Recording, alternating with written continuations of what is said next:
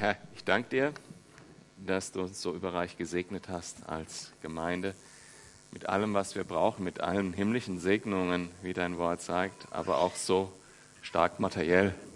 Ich danke dir jetzt für das Opfer, was gebracht wurde, dass du die Herzen bewegt hast und dass du Menschen Freude geschenkt hast zu geben. Und bitte dich, dass du auch das Geld segnest, ähm, dass es gut eingesetzt wird in der Gemeinde, dass du uns Weisheit dafür schenkst. Amen.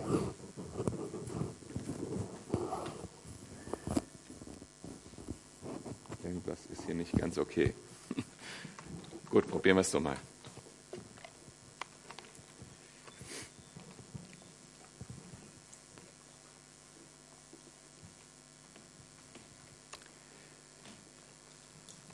Ich weiß nicht, wer von euch noch in dieser Generation ist, dass er das Original noch kennt.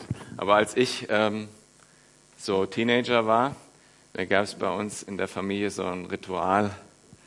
Ähm, ich weiß gar nicht mehr, an welchem Wochentag das war wieder. Ich glaube, das war samstagsabends oder so. Ich weiß gar nicht mehr genau. Jedenfalls hieß es dann, also es kommt diese Sendung, äh, Was bin ich? mit Robert Lemke. Und die ganze Familie versammelte sich im Wohnzimmer. Ne?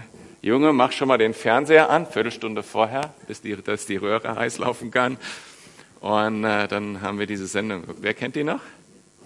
Ja, so ein so ein paar kommen so ungefähr aus der Generation wie ich oder älter. Ja, ja, das war so eine Sendung. Ne? Da, da war so ein, ein älterer Herr und der hatte immer jemanden da, dessen Beruf musste erraten werden oder einen oder einen äh, berühmten Menschen, de, äh, dessen Identität erraten werden musste. Und die die Leute, die haben geraten, indem sie eben gefragt, äh, zuerst mal bekamen sie eine typische Handbewegung und für jede Nein-Antwort, die die Person äh, geben musste, bekamen die dann 500 Euro, Euro in das Schweindal. Das war das, dafür war er bekannt. Bitte? Ja, ja, damals waren das noch Mark, stimmt so richtig. Ja, ja. Also 5 D-Mark, das gab es damals als Münze. Und äh, da konnte man sich die Farbe des Schweins noch aussuchen. Ne? Welches Schweindal hätten es denn gern, ist der berühmte Spruch aus dieser Sendung. Jedenfalls, es ging darum, diese Identität dieser Person zu erraten, wenn es die berühmte Person war. Und Identität ist ein wichtiges Thema. Als, ich, äh, äh, als wir die Termine getauscht haben, ich wäre eigentlich heute nicht dran gewesen, weil ich gestern auch den ganzen Tag im BU war, ähm, und ich mer gemerkt habe, da kommt Jesu Taufe, das sind ja nur zwei Verse, und dann die, äh, der Stammbaum Jesu, also ich sage mal eine Liste von x Namen, habe ich gedacht, was soll ich denn darüber sagen? Ne? Und äh, dann haben wir zwischendurch nochmal diskutiert, soll ich nicht noch den nächsten, die Versuchung Jesu dazu nehmen? Da steckt doch richtig was drin. Und dann sagte, nee, das sagte Sam mir, nee, das habe ich eigentlich schon dem Brandon versprochen, dass er darüber predigt. Ich so, hm. ja, aber insgesamt habe ich dann gemerkt, also manchmal muss man mit der Bibel einfach ein bisschen Zeit verbringen, beten und den Heiligen Geist reden lassen. Dann merkt man plötzlich, wie diese Dinge ineinander greifen, was, die alle, was, das, was das eigentlich soll, dass das da steht. Und dann wird es eine ganz reiche Angelegenheit. Und diese zwei Themen, Taufe und Stammbaum, ähm, finden zusammen sozusagen in dem Thema Identität. Das heißt, wir werden uns nochmal ganz kurz rekapitulieren über das Thema die Taufe von, äh, von Johannes dem Täufer, was der Sam gemacht hat. Dann werden wir uns angucken, inwieweit war die Taufe von Jesus anders und, und was bedeutet die Taufe von Jesus. Und dann schauen wir uns an, was bedeutet unsere Taufe als äh, Christen. Und dann äh, mache ich dieses technische Thema äh, der, der Stammbäume der verschiedenen, die äh, äh, in der Bibel stehen und dann will ich nochmal das Thema Identität vertiefen. Das ist der Ablauf, so Gott will und die Zeit reicht. Ähm, steigen wir ein äh, in Lukas Kapitel 3, Vers 21. Unter all den vielen, die sich taufen ließen, war auch Jesus. Als er nach seiner Taufe betete, öffnete sich der Himmel und der Heilige Geist kam in sichtbarer Gestalt wie eine Taube auf ihn herab. Und aus dem Himmel sprach eine Stimme, jetzt müsste man eigentlich so irgendwie so.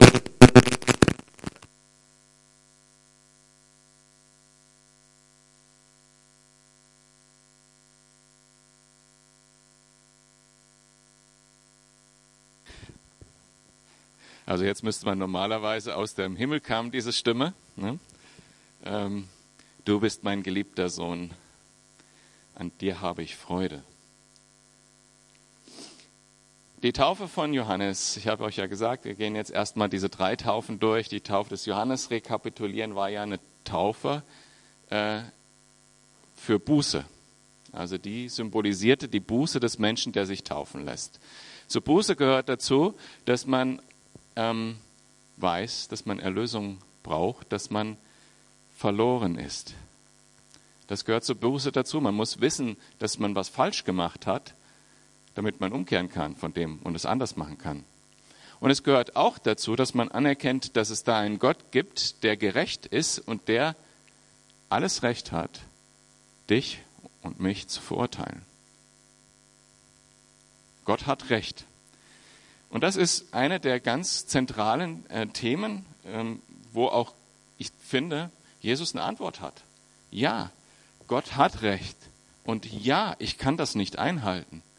Aber Gott hat auch einen Weg, mit mir das da dort durchzugehen. Gott liebt mich trotzdem und Gott erlöst mich aus diesem Widerspruch. Und deshalb kann ich den auch so stehen lassen. Was ich mache, ist falsch und Gott hat trotzdem recht, auch wenn ich nicht anders kann, viele andere Menschen auch nicht anders können. Gott hat trotzdem recht und Gott hat auch alles Recht, mich zu verurteilen. Mit dieser Trauer oder diesem Zwiespalt, den man in sich trägt, kann man dann zu Gott kommen und sagen, ich will umkehren. Und das war das Symbol der Taufe des Johannes. Also das Thema Sünde zu lassen, einen anderen Weg einzuschlagen, ein gottgefälliges Leben zu führen. Jesu Taufe war anders, glaube ich. Jesu musste nicht sich zur Buße taufen lassen. Deshalb hat Johannes ja auch gesagt, und das lesen wir in den anderen Evangelien, ich bin es gar nicht wert, dich zu taufen. Das macht gar keinen Sinn, dass ich dich zur Buße taufe. Und Jesus sagt, ich will, äh, mach das trotzdem. Und da, daran sehen wir, dass Jesus das als ganz bewussten Schritt, ganz bewussten Schritt in, zu diesem Zeitpunkt in, seines, in seinem Leben gemacht hat. Und dann kommt der Heilige Geist runter in Form einer Taube, dem Opfertier, Taube. Wir denken ja meistens äh, nur an die Taube im, im Sinne von der Geschichte von der Sintflut. Aber eigentlich, für den Juden, der das liest, ist die Taube ein Opfertier. Es gibt in Psalm äh, 74, Vers 19 den, äh, die Aussage, gib uns nicht wie eine wehrlose Taube in die Gewalt der Raubtiere. Das Leben deines unterdrückten Volks steht auf dem Spiel. Vergiss es nicht für immer. Und Jesus wurde diese Gewalt angetan. Er war wie ein wehrloses Tier am Kreuz. Er hat sich dafür entschieden. Und der Moment, an dem er sich dafür entschieden hat, ist diese bewusste Entscheidung, als er sich jetzt hat taufen lassen.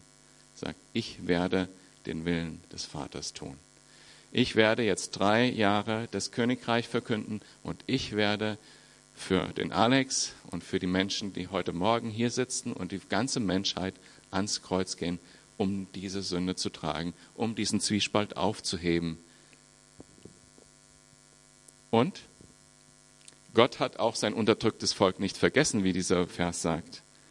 Denn Jesus ist am dritten Tag auferstanden und bald werden wir das feiern, und zwar kräftig, am Ostersonntag. Und Gott, der Vater, das ist die, die andere äh, Seite, bestätigt das. Er sagt, ja, du bist mein Sohn und es gefällt mir, ich habe Freude daran, dass du dich dafür entschieden hast, diesen Weg zu gehen. Jesus, ist so meine Theorie, nimmt es nicht zu ernst, äh, hätte schon die Möglichkeit gehabt, Nein zu sagen. Glaube ich, oder theoretisch zumindest. Sonst wäre auch diese Geschichte, die jetzt danach kommt, sinnlos, die Versuchung Jesu. Und er hat sich bewusst entschieden. Und diese bewusste Entscheidung war, als er sich hat taufen lassen. Und wir sehen dann die ganze Gottheit in einem Ort versammelt, Vater, Sohn und Heiliger Geist. Und mit dieser Sohnschaft, die Gott dann auch ausdrückt, er sagt also, du bist mein geliebter Sohn, bestätigt er das und sagt, ja, go for it.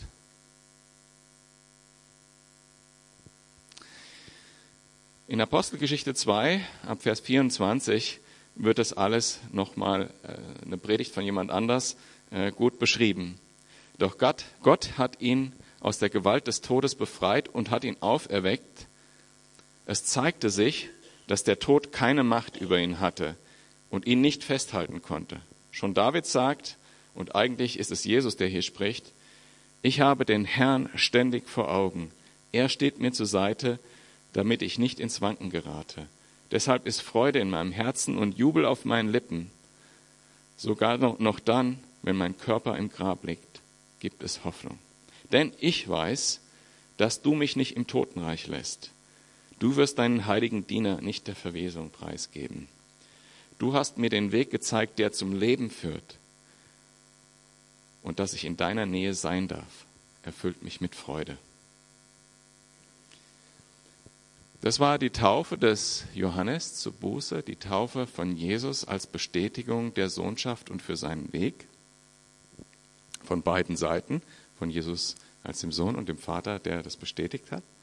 Und wie steht das jetzt zu unserer christlichen Taufe? Und äh, das war für mich so eine richtige Erkenntnis in dem Moment. Ha, in der christlichen Taufe kommt nämlich genau beides zusammen. In der christlichen Taufe, die du, wenn du sie bewusst machst, kommt beides zusammen. Die Buße, dass du sagst, ja, Gott ist heilig und perfekt und ich bin es nicht. Ja, wie Psalm 19, äh, Vers 8 sagt, das Gesetz des Herrn ist vollkommen.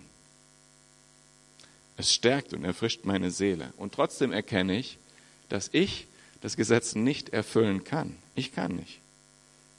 Und das sagt Römer 3, Vers 23. Denn alle haben gesündigt und in ihrem Leben kommt Gottes Herrlichkeit nicht zum Ausdruck. Und Gott ist der gerechte Richter. In Jakobus 4, Vers 12. Dabei gibt es doch nur einen Gesetzgeber und nur einen Richter, der die Macht hat, zu retten und der die Macht hat, dem Verderben preiszugeben. Du aber, wer bist du, dass du über deinen Menschengericht hältst? Deine Mitmenschen.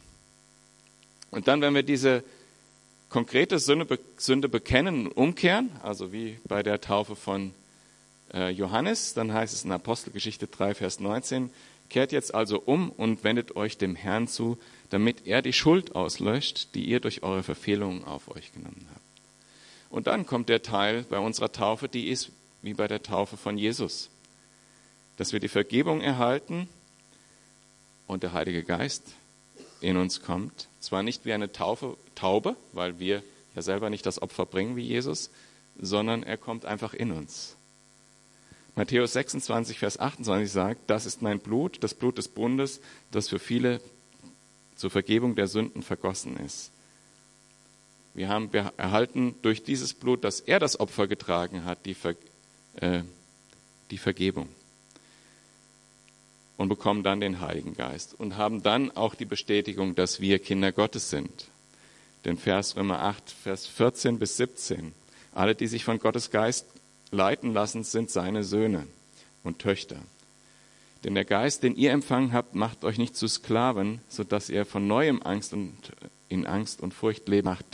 Und durch ihn rufen wir, wenn wir beten, aber Vater. Jeder, ja, der Geist selbst bezeugt es in unserem Innersten, dass wir Gottes Kinder sind. Es ist nicht umsonst so, dass wir äh, diese Verse jetzt mehrmals hintereinander sonntags haben, weil es ging ja schon, als Jesus als Kind im Tempel war, darum, welche Identität er hat, wes, wessen Kind er ist. Aber hier lesen wir das. Wir sind dann auch adoptiert. Und wir gehören genauso zu Gottes Familie wie Jesus. Jesus ist unser Bruder und der Vater im Himmel ist unser Vater. Und wir erben alles, heißt es dann später in diesem Vers. Die Gerechtigkeit, und das ist das große Geheimnis. Wir merken, wir haben versagt, wir wissen, Gott hat Recht. Und wir können es auch nicht, wenn wir uns für Jesus entscheiden, für die Vergebung, sagen, wir machen alles richtig. Sondern wir wir werden nicht gerechter dadurch, dass wir jetzt besser handeln, sondern dadurch, dass Jesus sagt, ich schaue auf dich wie auf einen Gerechten. Und wenn der Vater auf dich schaut, sieht er mich, mein Opfer am Kreuz. Das nennt man Rechtfertigung. Das ist ein Stand, in dem wir gesetzt werden. Das ist ein, etwas, was über uns ausgesprochen, was Jesus gesagt hat, was bei uns noch nicht 100% Realität geworden ist. Das wird es werden, wenn Jesus wiederkommt, wenn er uns vollständig erlöst. Aber jetzt schon können wir leben, ja, ähm, mit, mit, wie mit so einem Aufkleber, heilig gesprochen auf der Brust. Du bist heilig gesprochen. Du bist es nicht von dir aus, sondern du bist heilig gesprochen. Du bist in den Stand gesetzt worden.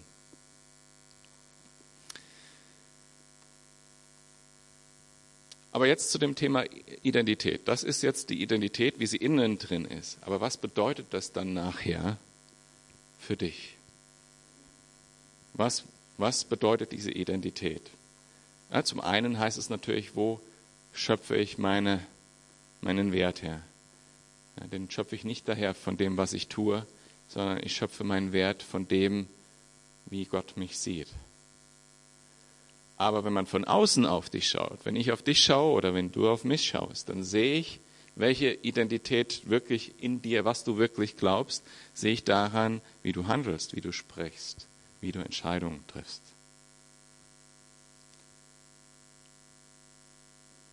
Heute Morgen beim Zähneputzen hat Gott die Predigt nochmal leicht verändert und ich glaube, dass eine konkrete Person angesprochen werden soll, ihre Entscheidung mit Gott zu treffen, in Wahrheit zu treffen. Diesen Satz hatte ich. Ganz konkret, wenn es dich betrifft, kannst du nachher kommen zum Beten.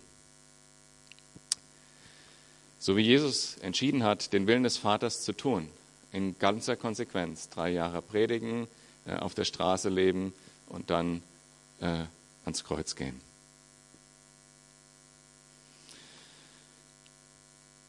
So können wir das auch tun und so können wir das auch bestätigen mit der Taufe, dass wir uns entscheiden, ganz mit Jesus zu leben. Nun zu dem zweiten Teil äh, des Textes, nämlich dem Stammbaum Jesu. Ab Vers 23.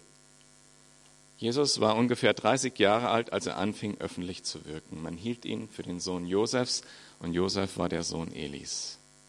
Jesus ist ganz normal aufgewachsen. Ähm, man hat, wie, bei allen Juden, sich überlegt, welche Abstammungslinie hat er. Da gab es die Register, die man nachschauen konnte und dann konnte man wissen, das ist der Sohn von dem und dem und dem und dem. Bis, bis Jesus 30 war, hat ja auch niemand richtig äh, öffentlich Notiz genommen von Jesus, bis er dann tatsächlich öffentlich aufgetreten ist und eine große äh, Schar von Leuten hinter sich versammelt hat. Bis dahin war einfach ein Junge oder ein junger Mann, der dort in Nazareth als Schreiner tätig war.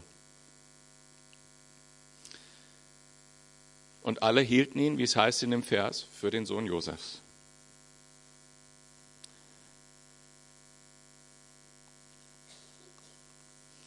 In diesem Stammbaum äh, ist geschrieben über Josef, der nur der Stiefvater von Jesus war, weil Jesus ja von der Jungfrau Maria geboren wurde, ohne dass er gezeugt wurde von einem Mann. Also ist Josef nur sein Stiefvater. Und deshalb heißt es hier auch, den man für den Sohn Josefs hielt.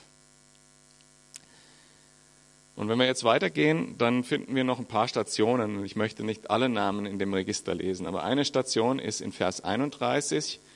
Eliakim, der Sohn Melias, Melias, Melia, der Sohn Menas, Mena, der Sohn Mattas, Mattas, der Sohn Nathans, Nathan, der Sohn Davids. Entscheidende Station. Und damals wusste jeder, der Messias müsste ein Sohn Davids sein. Das war anerkannt und das ist auch von der biblischen Prophetie, findet man das so oft im Alten Testament, dass, es, dass man das nur glauben kann. Und Jesus ist der Sohn Davids. Aber da gibt es diese, die, diese Prophetie im Alten Testament, die verschiedenen Prophetien sind ein bisschen komplizierter. Wir sehen hier nämlich, dass der die Linie nicht über Salomo geht, der eigentlich die König, Königslinie ist von David, ja, also der der nächste König nach David war, sondern die Linie geht über Nathan. Als Samuel diese Verheißung bekommt, dass aus seinem, äh, aus, von seinem Thron ähm, der Herrscher kommen wird, dessen Königreich für immer währt, der Messias, da wurde diese Verheißung an eine Bedingung geknüpft, nämlich an die Bedingung, dass er treu lebt. Und weil Salomo das nicht getan hat, wird erstens das Reich später geteilt und zweitens kann es nicht sein, dass über ihn der Messias kommt. Andererseits muss es ja sein, weil er ja der, Recht, der, der rechtmäßige König sein muss, der in der Königslinie ist. Und dann kommt nach Salomo noch ein anderer, jetzt mache ich es nicht, führe es nicht zu weit aus, der es total sich verspielt hat mit Gott, wo Gott gesagt hat, du wirst gar keine Nachkommen haben.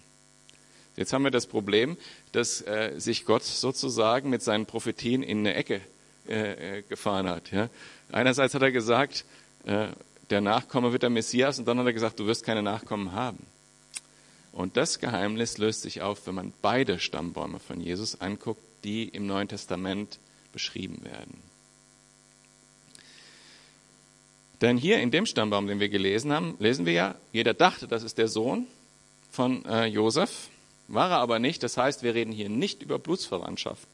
Das heißt, wir reden äh, bei Josef nicht über Blutsverwandtschaft.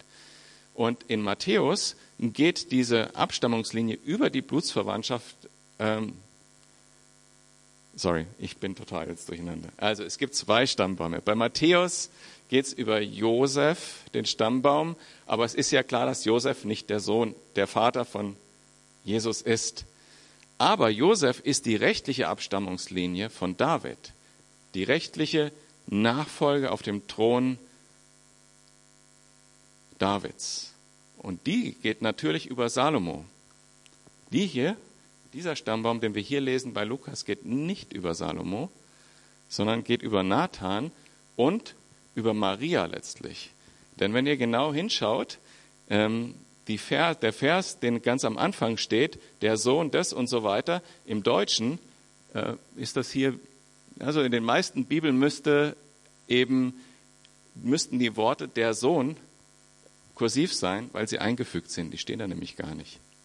Da steht letztlich nur eine Liste von Namen, nachdem gesagt wird. Äh, und letztlich geht es zwar über Josef, weil sich vielleicht, weil ich vielleicht Lukas das nicht getraut hat, aber äh, wenn da Sohn, wenn man von Sohnschaft spricht oder von dieser Verwandtschaft, kann es genauso auch der ähm, Schwiegervater, Schwiegermutter genannt werden. Das heißt, ähm, Eli, von dem da die Rede war, der praktisch der Vater von Josef äh, ist, ist nicht der Vater, sondern der Stiefvater. Boah, ist das kompliziert. So dass also beide Verheißungen wahr geworden sind. Die rechtliche Nachfolge von David über tatsächlich Josef, über die, das rechtliche Verhältnis, dass Josef der, der Stiefvater, der Adoptivvater, sage ich mal, von Jesus war, und gleichzeitig die Blutsverwandtschaft, die Linie über die Blutsverwandtschaft, über, nicht über die, die Leute, die sie, ähm, sich nicht an ihre Schwüre gegenüber Gott gehalten haben, sondern über einen anderen Bruder von Salomon, über Nathan, über Maria. Ganz schön, ich finde das total krass. Es ist so kompliziert, dass man es noch nicht mal hier referieren kann, was Gott sich alles ausdenkt. Ja. Und, und was, also stellt euch mal vor, heute würde jemand auftreten oder damals wäre jemand aufgetreten, der hat gesagt, ich bin der Messias. Der hätte jetzt irgendwie sowas, diese ganzen Prophetien, es sind ja insgesamt 400 Prophetien über Jesus erfüllen müssen. Und wie kompliziert das teilweise ist, so dass man wirklich lange braucht, um das rauszufinden. Puh. Ich hoffe, im zweiten Gottesdienst verhedere ich mich nicht so oft. Und dann können wir nochmal tausend Jahre weiter nach, also David hat ungefähr tausend Jahre vor Jesus gelebt, nochmal tausend Jahre zurück äh, lesen wir, äh, stammt er von Abraham ab, also von den Vätern. Das heißt, Jesus war Jude, das war wichtig, dass es darin vorkommt. Nochmal tausend Jahre, da geht Lukas ähm, ähm, noch weiter bis, ähm, bis, nee, wo bin ich jetzt schon wieder? Es tut mir leid, Leute, ich bin total konfus heute. Also, Jesus ist Jude, es geht über Abraham. Und im Gegensatz zu Matthäus geht Lukas auch noch weiter bis Abraham. Jesus identifiziert sich auch mit jedem einzelnen Mensch, der nicht Jude ist. Mit jedem Menschen dieser Welt. Also nochmal kleine Zusammenfassung. Also Jesus ist der rechtliche Erbe Davids über die väterliche Linie äh, bei Matthäus und er ist der leibliche Same Davids über Maria. Und er ist Jude, identifiziert sich mit seinem Volk und er ist Mensch wie du und ich, identifiziert sich über Adam mit jedem von uns. Und dann gibt es noch eine dritte Abstammung von Jesus, nicht als menschliche Linie, und die steht in Johannes 1. Am Anfang war das Wort, das Wort war bei Gott und das Wort war Gott. Der, der das Wort war, war am Anfang bei Gott. Durch ihn ist alles entstanden. Es gibt nichts, was ohne ihn entstanden ist. In ihm war das Leben und dieses Leben war das Licht der Menschen. Das Licht leuchtet in der Finsternis und die Finsternis hat es nicht auslöschen können. Und das kam auch bei der Taufe zum Tragen, als der Vater aus dem Himmel gesprochen hat.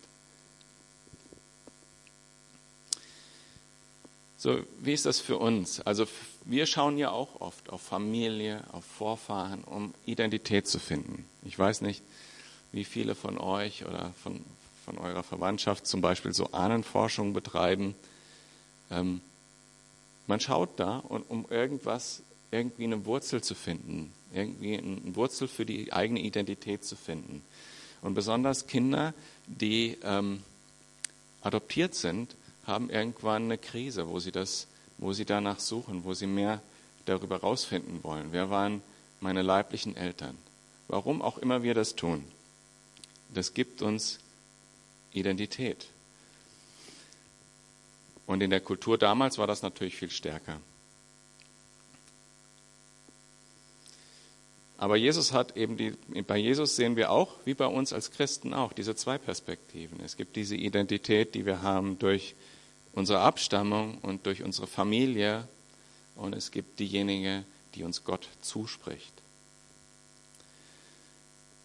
Und letztlich, welche dieser Identitäten bei uns diejenige ist, die wir wirklich glauben im Herzen, dementsprechend handeln, denken, fühlen, sprechen wir auch. Heute Morgen auf dem Weg hierher ist mir ein Mann mit, mit fünf Hunden begegnet. Da habe ich gedacht, das ist ein Mann, der Tiere liebt. Ganz einfach, oder? Identität. Ich sehe den Mann mit fünf Hunden, das ist ein Mann, der Tiere liebt, oder?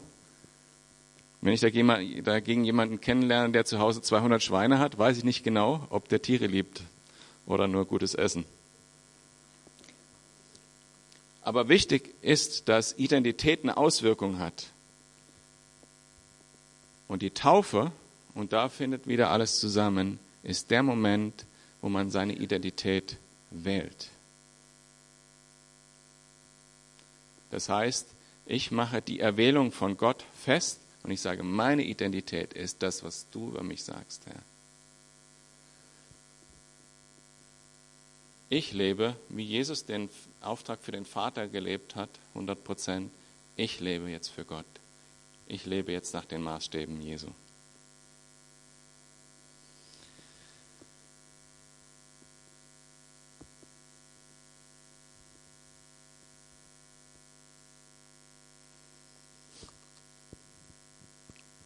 Letztlich gibt uns Gott die Kraft dafür und spricht uns das zu und wir können uns dafür entscheiden. Und dies, das möchte ich jetzt in einem Gebet einfach erbitten für uns alle, dass wir den Mut haben, ganz für Jesus zu leben, dass wir im Herzen wissen, dass das, was Gott über uns sagt, die Wahrheit ist und dass er uns die Kraft gibt, dafür so zu leben. Vater, ich danke dir, dass wir auch aus einer Liste von Namen was lernen können und selbst wenn derjenige, der darüber was sagt, da vor sich her stottert, ähm, dass das dein Wort ist, dass es lebendig ist, dass du für uns da bist, dass du uns angenommen hast. Wir nehmen diese Realität im Herzen an, dass du für uns bist, dass du uns vergeben hast durch den Opfertod Jesu, dass du uns deine Kinder nennst. Bitte dich, dass du jedem Einzelnen einfach einen neuen Aufbruch schenkst hier, die Wahrheit, die, die du über ihn kennst und die Wahrheit, die du ausgesprochen hast über ihn und ihr, das als im Glauben anzunehmen und das auch auszuleben, jeden Tag. Dass du uns deinen Geist jeden Tag schenkst und wir in deinem Namen unterwegs sein können, Tag für Tag, nächste Woche. Amen.